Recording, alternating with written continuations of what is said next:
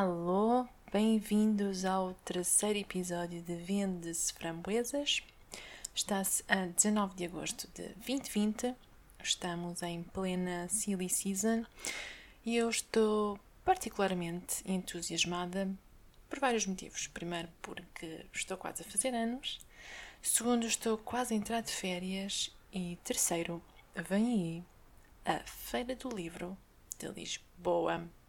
O mesmo é dizer que aproxima-se o Natal de verão, é como os solstícios, há o de verão e de inverno, o Natal também funciona da mesma maneira.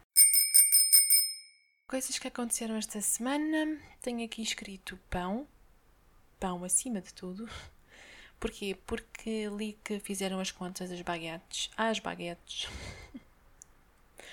que os portugueses andaram a fazer na, na quarentena, contas em termos de vendas de máquinas de fazer pão, que sem surpresa saíram que nem peizinhos quentes, claro. Digo sem surpresa porque com certeza toda a gente sabe de alguém que fez pão nesta quarentena e também sabemos que o fermento de padeiro esgotou em muitos supermercados, logo a seguir ao papel higiênico. Eu julgava que isto tinha sido um fenómeno só no nosso Portugalito, mas não, isto aconteceu à escala mundial até deram o nome Pão da Quarentena. Criaram-se N grupos e comunidades por essa internet fora, partilharam-se N receitas de fazer pão, porque sim, existem 1542 formas de fazer pão, vários métodos. Foi o que eu consegui contabilizar à altura do fecho deste episódio. E se no episódio anterior eu sugeri que se desse o nome de rolo a um café, eu neste vou sugerir uma nova entrada nos ditados populares, chamado Fazer pão em tempos de confinamento, que podia significar uma estratégia de superação ou mecanismo de compensação face a uma situação adversa em que não se tem nenhum controle sobre as variáveis tempo e espaço que está ali muito na linha do, do atacar a despensa e o frigorífico quando algo não está a correr bem na nossa, na nossa vida. E precisamos de nos sentir repostos de alguma maneira. Que é o que eu faço, é esse o meu mecanismo de compensação para tudo na vida. E eu, da minha parte, não fiz propriamente pão na, na quarentena, mas fiz massa-mãe que é aquela massinha muito especial e muito sensível, que infelizmente no meu caso só cresce um bocadito no final de cada mês, se é que me faço entender. Ainda na onda do Covid, que já agora há de ser uma onda que nos vai fazer ficar levantados com os bracitos no ar durante 2020 inteiro, arrisco-me a dizer, sem podermos tocar em nada nem, nem em ninguém, lamentavelmente. Esta semana, assim como em várias outras, passei por uma relote de daquelas de cachorros e de churros e farturas e só pensei, olha, um antro de Covid. Como de resto tem sido o meu pensamento em relação a praticamente tudo. Eu cheguei a um ponto em que tudo deixou de ser um estabelecimento comercial para passar a ser só um antro de Covid. Já para não falar que é muito estranho e sei que, sei que não é só comigo que isto acontece, que agora ver filmes e séries onde as pessoas se tocam e não têm pudor de, de tocar nas superfícies todas faz impressão. Não, não vos acontece também. Até a ler nos livros, por momentos esqueço-me do contexto e dou por mim a julgar as personagens. Tipo, não deviam estar a fazer aquilo ou não estão a cumprir as normas de segurança. Como é que é possível? Deviam ter mais cuidado. É tão estúpido. Mas olhem que é também assim que este vírus se entranha em nós. E faz-me pensar que pessoas mais permeáveis ou mais influenciáveis ou menos dotadas do espírito crítico vão tornar-se muito mais desconfiadas e preconceituosas e mais teóricas da, da conspiração. São aqueles que depois vêm para aí dizer que respirar é um direito constitucional e não devemos ser obrigados a usar máscara ou que ah, esses chineses agora são todos a mesma praga, nunca mais, nunca mais vou, vou aos chineses, etc. Hum. talvez nisto dos chineses tenda a concordar, porque afinal eles têm um prato chamado família feliz na chapa quente, não é? Quer dizer. Hum, não, estou a brincar, estou a brincar. Enfim, tentemos não ser estas pessoas.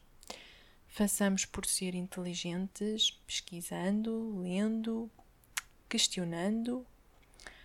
Há uma cena fixe na, na internet, porque a internet é esse sítio super espetacular, cheio de coisas fixes, que é um...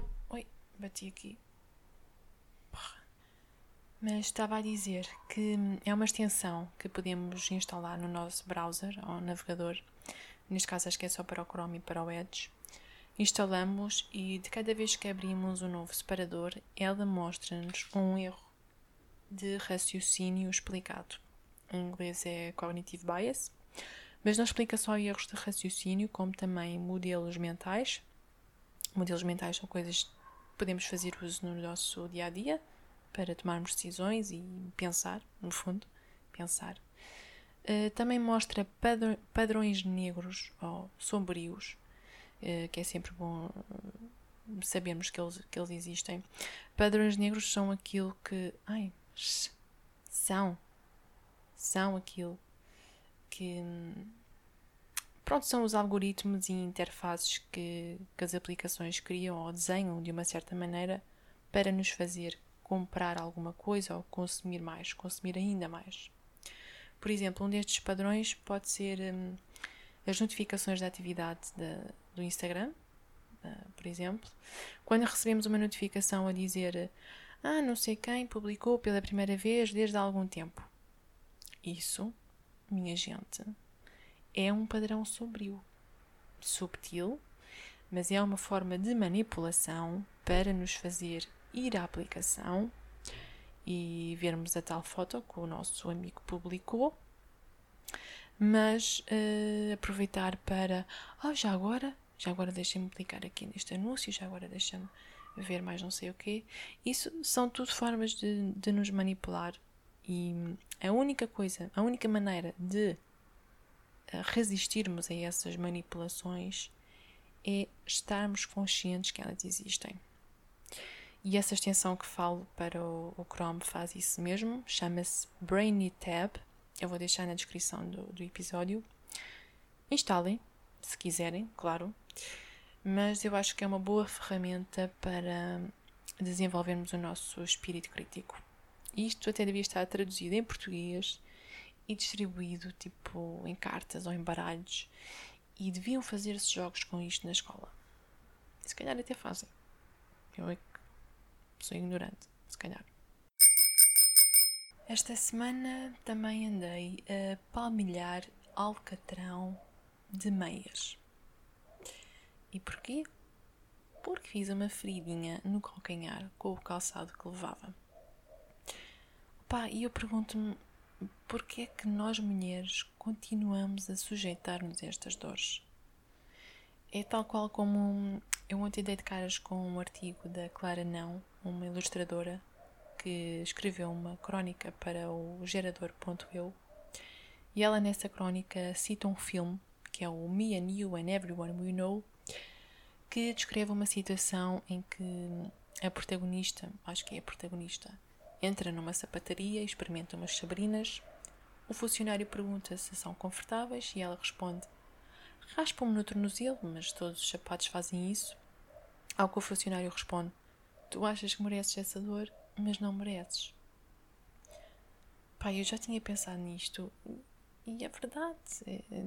É, é como usar maquilhagem ou salto alto ou vestirmos uh, vestidos tão curtos que nos deixa desconfortáveis. Porque é impossível estarmos confortáveis com um vestido que não nos permite agachar com liberdade para apanhar qualquer coisa do chão. É impossível. Não me venham dizer o contrário.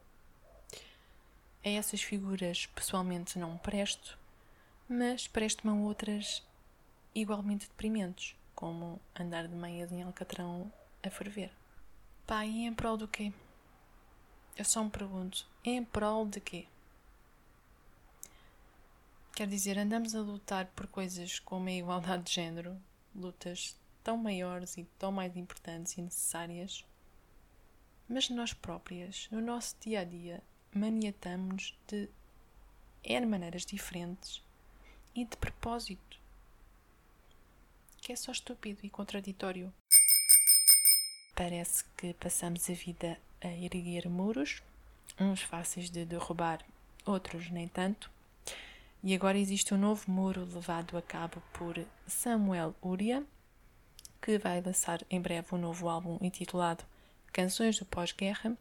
Entretanto, já podemos ouvir dois dos singles presentes no álbum, Fica a Quem e o mais recente, O Muro, que deixo aqui então como sugestão para apreciar dela. De resto, temos os básicos da estação: simplicidade estival, brisa tropical e salvamento presidencial, com Marcelo Rebelo de Souza a ir a banhos para Alvor e a dar brilharete numa das praias a repescar duas jovens aflitas do mar.